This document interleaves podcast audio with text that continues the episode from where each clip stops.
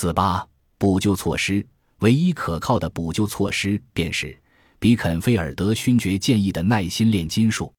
萧条是一种必须承认和面对的状况，在没有萧条的依据时，任何试图忽视它或沉迷于盲目信心的行为都将导致进一步的灾难。这就像疾病的康复疗养期，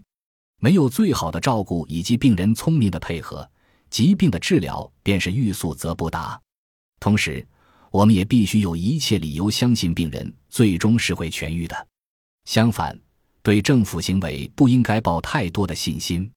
正如良好的法律规定和有效的管理是社会繁荣所不可或缺的，但不是用来创造繁荣的。同样道理，良好的法律规定和有效的管理也是在预防萧条上发挥的作用更加显著，而不是在补救萧条方面。就人类创立的机构而言。机智的个人行为必须起到最重要的作用。人们不应忘记，施行预防措施最有利的方向是确保每年的经济活动都保持最大程度的平等，并且确保每年经济活动平稳进行，防止生产及贸易量突然激增。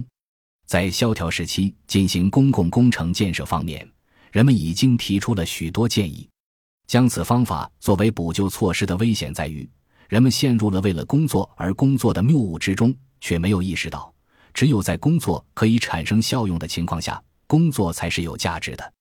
更进一步的危险是，由于大量工人从原来的工作部门撤出，转而从事公共工程，所以在情况出现好转的时候，他们无法或不愿回到自己原先的工作岗位，因此，一个国家的生产能力将陷于瘫痪。然而，不可否认的事实是。市政当局和各州从某些改造工程中受益匪浅，那些改造工程具有永久价值，而且资本也被适当的投入进来，例如修筑公路、改造下水道、铺设街道以及类似的公共工程。只要认真考虑到了这些工程的永久价值，而不是仅仅考虑提供就业机会这一目标。在原材料价格低廉以及劳工失业的时候，开展这些改进工程是有利可图的。当市场价格低时，精明的投资者会扩大企业规模，放眼长期价值。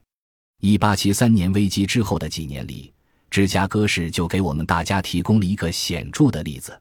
对城市的未来抱有信心的资本家开始大规模的新建建筑。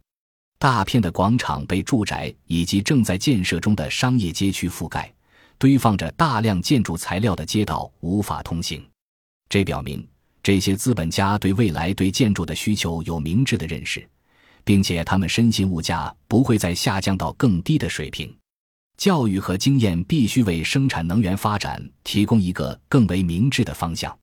我们必须以耐心和有针对性的努力来应对每年发生的变化所引发的问题。在补救措施方面，任何国家最好都不要依赖政府，而应当依赖公民的个人行为。杰瑞米·边沁所说的话是很有依据的。工业和商业对国家的要求，正如迪奥根尼对亚历山大大帝的要求：“请别站在我和太阳之间。”